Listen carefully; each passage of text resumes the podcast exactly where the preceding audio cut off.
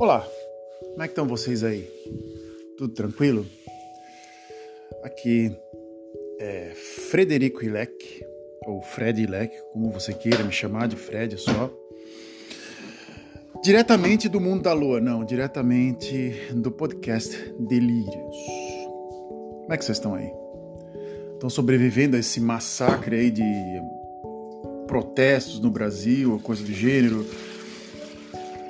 Eu não vi nenhum aqui. Eu moro, eu moro também muito longe. Eu moro na Holanda já tem 13 anos. Eu já estou aqui muito longe da realidade brasileira e mas às vezes eu gosto de compartilhar algumas coisas que saem na imprensa aqui ou coisa do gênero.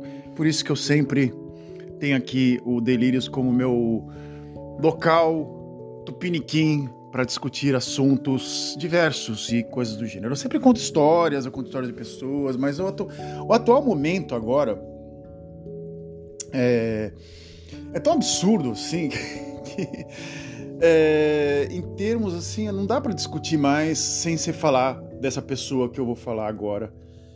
E que é uma pessoa que dividiu famílias, uma pessoa que dividiu amigos e coisas do gênero.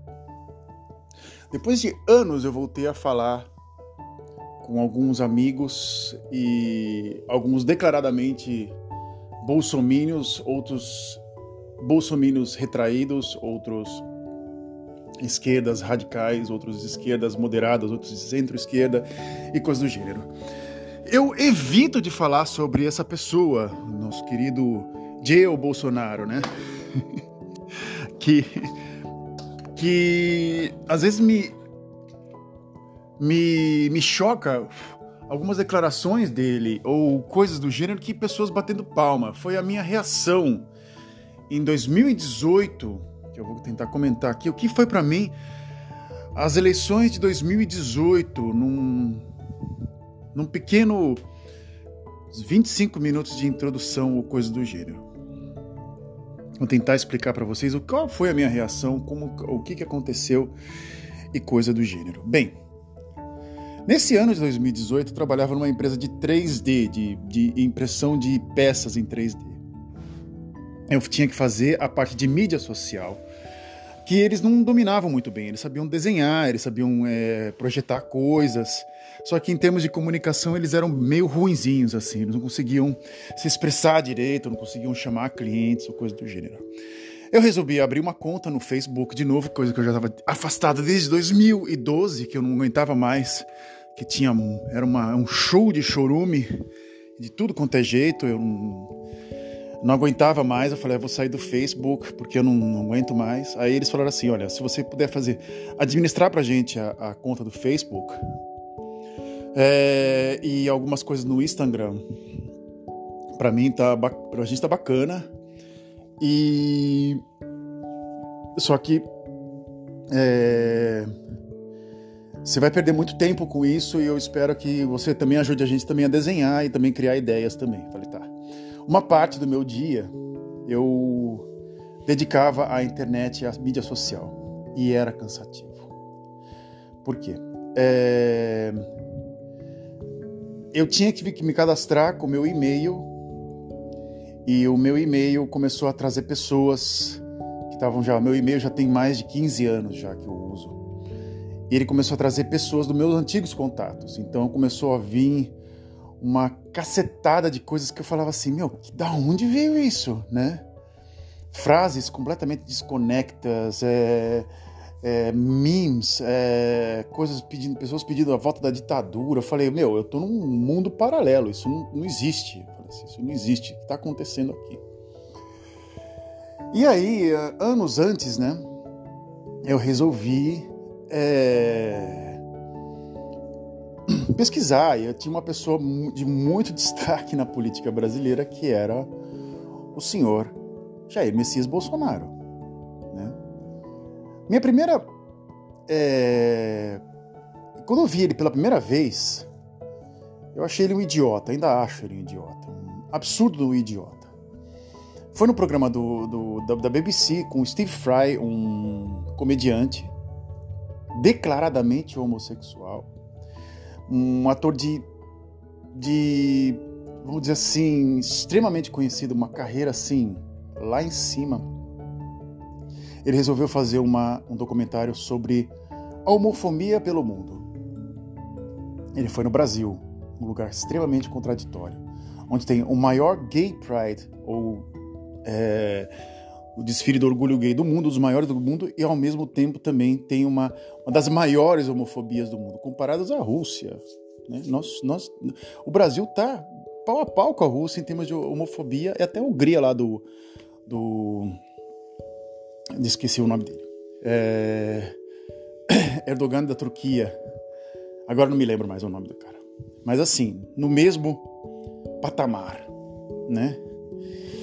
Eu assim, cara, é, eu vi a entrevista dele, com, tem uma entrevista que mais ou menos uns uns 10 minutos assim de entrevista. E eu comecei a assistir ele falando assim, eu falei, meu, da onde esse cara saiu? De uma catacumba, é, parece um vilão de história em quadrinhos esse cara. Esse cara não existe, quem é o idiota que vota nele, né? E eu assisti a entrevista e falei assim, esse é mais um que vai aparecer, vai ser tipo um Enéas da vida aí, que vai ficar gritando que nem um louco e ninguém nunca vai votar nele. Foi o que passou na minha cabeça. Isso mais ou menos foi no ano de 2012 ou 13, eu acho que um pouco mais tarde. E o Steve Fry resolveu é, mostrar um, um crime contra a homofobia de um garoto, de 14 ou 15 anos, que foi assassinado. Ele perguntou a opinião do Jair Bolsonaro e ele falou um monte de, goia... de, de, de besteiras. Anos depois, nesse mesmo ano, eu resolvi entrar no mesmo, na mesma entrevista e ver os comentários abaixo meu presidente, esse homem é, é, é, o homem, a família, com comentários mais ou menos desse jeito, desse jeito. Eu falei, o que está acontecendo no Brasil que eu não estou entendendo chongas nenhuma. Eu falei assim, cara, é, tá surreal. Como um homem que fala um monte de absurdos pode ter razão de algo, né? E começou a me criar assim, uma coisa, eu falei assim, meu, tá acontecendo alguma coisa muito errada no Brasil. não, vou, não vou editar a tosse. Né? Até meu gato assustou. Bem, e aí eu comecei, né? E começou a começar as eleições esse ano, voltando ao ano de 2018. E algumas pessoas começaram a reclamar de é, uma espécie de, de muitos spams e muitas coisas enviadas, sendo que uma das pessoas que enviavam coisas pra gente até pelo WhatsApp era minha própria mãe meu pai também. Sendo que meu pai estava desde 2013 no Facebook, re, é, é, compartilhando informações da extrema-direita brasileira. E muitas informações. Ficava mais ou menos no computador, da manhã até mais ou menos final da tarde, lendo e compartilhando coisas que fosse contra o Partido dos Trabalhadores ou contra a esquerda. Eu falava assim, meu, você é um miliciano digital. Eu até virei para minha mãe e falei assim, vocês estão. Era um termo que eu tinha lido na época, vocês estão coxinha demais. Falei para eles, assim, falei para minha mãe. Ela se ofendeu, porque ela não se achava coxinha. Eu não sou, eu não sou isso que você tá falando, não. Eu falei assim, vocês agem como. Se eu, se eu, se eu li a cartilha do coxinha, vocês batem de 10 requisitos, vocês batem 11, assim, vocês estão irritantes, eu falei para ela, para minha mãe. E aí foi indo, foi indo, até que eu começou, comecei a ver pessoas colocando no, no, no stories do, do Instagram. Eu falei assim, meu, eu não aguento mais, eu tô de saco cheio disso. E eu comecei a ficar, botar uma, um ponto de interrogação na minha cabeça. falei, meu, que raios está acontecendo no Brasil? Um homem completamente deslocado assumir a presidência do, de uma, da oitava economia do mundo, isso vai dar uma merda do tamanho do bonde, eu falei assim. Bem, eu comecei, aí eu terminei o trabalho, o trabalho eu fiquei lá, era uma coisa muito, muito temporária, três meses, eu apaguei meu Facebook, apaguei minha conta, mas eu resolvi continuar seguindo isso. Eu falei, meu, vou continuar seguindo, vou escolher aqui uns, esses ícones da, da, da nossa querida direita translocada, né? E vou começar a, a segui-los, assim, a ver o que está acontecendo, né? E tentando me, me, informar, não só por eles, mas por outros, outros locais, ou, ou até mesmo os jornais grandes como Estadão, Folha de São Paulo, o Intercept Brasil, que é excelente. E e outras mídias, né? O canal Meio também. Recentemente comecei a me informar por eles. Bem, ficava cada vez maior o, o ponto de interrogação, até que o dia, nesse mesmo ano de 2018, ele ganhou. Eu lembro que é, me veio o choque, me veio uma espécie de uma tristeza, e aí eu falei assim, cara, isso vai dar um, uma bosta do tamanho do bonde. Eu falei, isso não, isso não vai, isso não vai ser muito bom, porque muito por causa, literalmente, da entrevista do Steve Fry, do Roda Viva, que eu tinha assistido, que de repente alguém falou para mim, ele foi no Roda Viva. Eu assisti uma entrevista dele com o professor Vila, que eu não falava nada com nada, ele respondia aquilo que vinha na cabeça dele. Ele não falava absolutamente nada com nada. Eu falava assim, meu, esse cara vai fazer um governo que não vai ter nada com nada, não vai estar pé nem cabeça. Ele vai fazer um. É, ele vai fazer uma merda gigante, vamos dizer assim, né? Ele vai mentir. Como é, né? Como ele. Como ele é o próprio personagem dele. Você vê assim como ele se chama, né? Se você tem o filho 01, 02, 03 e 04, quem ele é? Né? Ele é o recruta zero né? Quem é o Recruta Zero? Vai ler lá a história em quadrinho. Eu, como, como, como, como, colecionador de revista em quadrinho, o, o, o Recruta Zero, como é chamado no Brasil, é, ele é cheio de esquema, ele é cheio de, de truques. E é o que começou a confabular com ele. Só que o Zero, né? Ele é esperto. Né? Ele sempre engana, engana o Tainha, que é o Morão, né? ele sempre engana, ele sempre, sempre, sempre ele acaba sendo espancado no final, mas ele é uma espécie de good loser, né? O Recruta Zero. Bem, é... quando ele ganhou, né? Vamos voltar aqui ao assunto. Eu soube de muita gente que chorou mesmo, chorou de raiva, chorou de desilusão com política, com uma série de coisas. Vou falar uma coisa bem simples. Esse homem ganhou roubando. E como dizia o desenho do Popeye, os trapaceiros nunca vencem. então eu acredito nessa, nesse desenho do Popeye, né? Do, do, dos trapaceiros nunca vencem, porque ele literalmente trapaceou. Trapaceou usando é, o Google, o YouTube e várias outras plataformas. Usou uma série de truques digitais que provavelmente o Trump também usou e o também o Urban, que agora me lembrei o nome do, do também usou também para ganhar as eleições, para criar fake news e uma série de coisas, para fazer cortina de fumaça e uma série de coisas. A extrema direita do Brasil é excelente nisso, porque são pessoas de total falta de caráter, total totalmente deslocadas da realidade. Eu vi uma imagem, né? Para você ter uma base assim, quando a coisa fica explícita, é porque o problema tá ali, então estão querendo que ver, vão ver o problema assim e que fique explícito, fazer conta. Uma deputada do PSOL, que eu que eu nunca tinha visto ou coisa do gênero, que sempre aparece no plenário falando, uma pessoa que argumenta pra caramba. Eu nunca. Eu não, eu não gosto muito do, do, estilo do pessoal, é, é, é uma esquerda um pouco mais agressiva, assim, mas alguns deputados são bons, alguns senadores são bons também. Mas eles são muito agressivos. Eu gosto também bastante do Boulos também, eu acho legal, cara, mas eles são muito diretos, muito agressivos. Então você tem que usar esse tipo de, de, de ferramenta para você chamar a atenção. Ela foi ao plenário, eu vi a imagem e de repente, com uma criança no colo, no colo, numa espécie de, de canguru que chama-se, é, e, e de repente começou, fazendo discurso, começou a amamentar a criança em frente ao plenário. Para mim, é, primeiro, quando você dá, amamenta uma criança, tem que estar num lugar calmo. É, você, a, a mãe necessita de calma.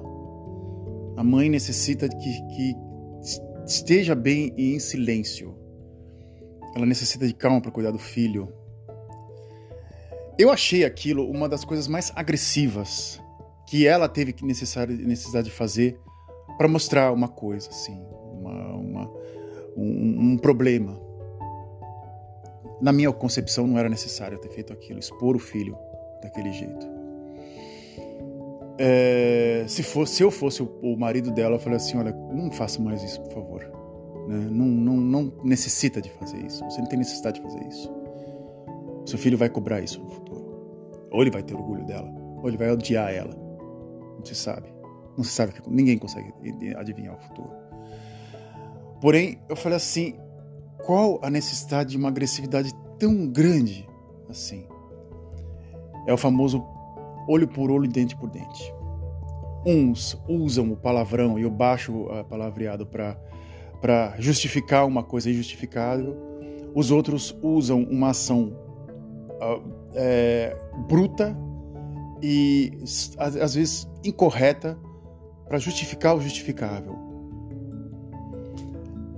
Eu falei assim: é muito preto e branco, é muito polarizado. Um amigo meu comentou comigo: este filho de uma puta, para falar mais, é, mais a português, ele não falou isso, mas eu vou tentar, para não repetir tanto o nome dele, né? Esse filho de uma puta não vai quebrar o laço que eu tenho com a minha família. Esse arrombado não vai é, quebrar a única coisa que eu tenho de mais sagrado, que são meus pais. Meu pai faleceu, ele comentou comigo. Hoje eu tento evitar com que fique pior ainda, pois está criando confusão. Eu parei para pensar, eu falei, cara, você tem razão. Eu conversei com uma, uma das minhas irmãs e ela falou assim: não, a gente tem que começar a pensar e aceitar esse tipo de coisas, porque é, eu, eu falei, não, não dá para passar a mão na cabeça mais. Se é para acontecer, que aconteça.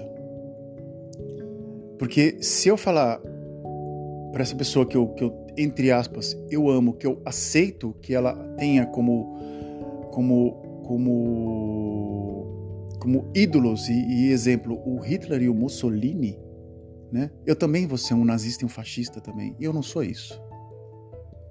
Então tem que ver o meu eu. Quem sou eu? Fala assim, peraí, peraí, eu não sou um fascista. Eu não sou um nazista. Eu odeio Hitler. Eu, eu, eu, eu tenho ódio do Mussolini. Eu, essa extrema direita do Brasil, eu, eu cago em cima deles, pra falar, pra falar a verdade. Por que, que eu tenho que bater pau para agradar meus pais? Então, eles têm que saber que eu também tenho uma opinião e o que eles estão fazendo é um absurdo. Ponto. E eu não preciso ficar batendo pau e falando, não, é velhinho, não, deixa, deixa quieto. Eu não posso falar, minha filha de repente vem, vem aqui em casa e fala assim: olha, pai, olha, hoje eu fui no supermercado, roubei dois pacotes de leite, mas tá tudo tranquilo, tá? Eu não tem nada. Eu falei, tá, meu filha, você tá passando fome, pode roubar lá. Não, eu vou fazer, eu vou. Pera aí, menina, tá, tá louca, meu? Vai, vai, vai, vai entrar no supermercado, vai, vai roubar coisa?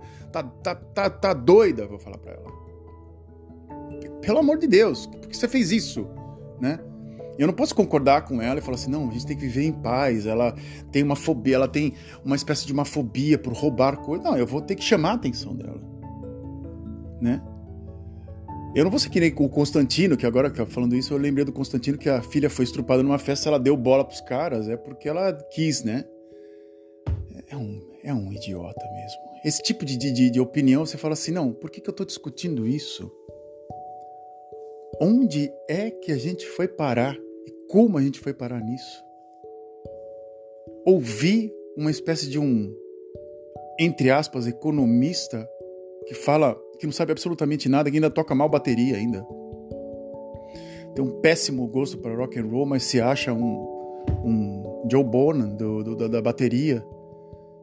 Nem isso, acho que nem isso, ele sabe, nem sabe quem é o Joe Bonan. Eu, eu falo assim, meu, quem é esse cara? Como é que esse cara ganha espaço na mídia? Era tão difícil chegar nesse tipo de, de, de local, de, de, de parte de opinião. Como esse cara conseguiu chegar ali e ainda conseguiu expor a filha dele a um ridículo?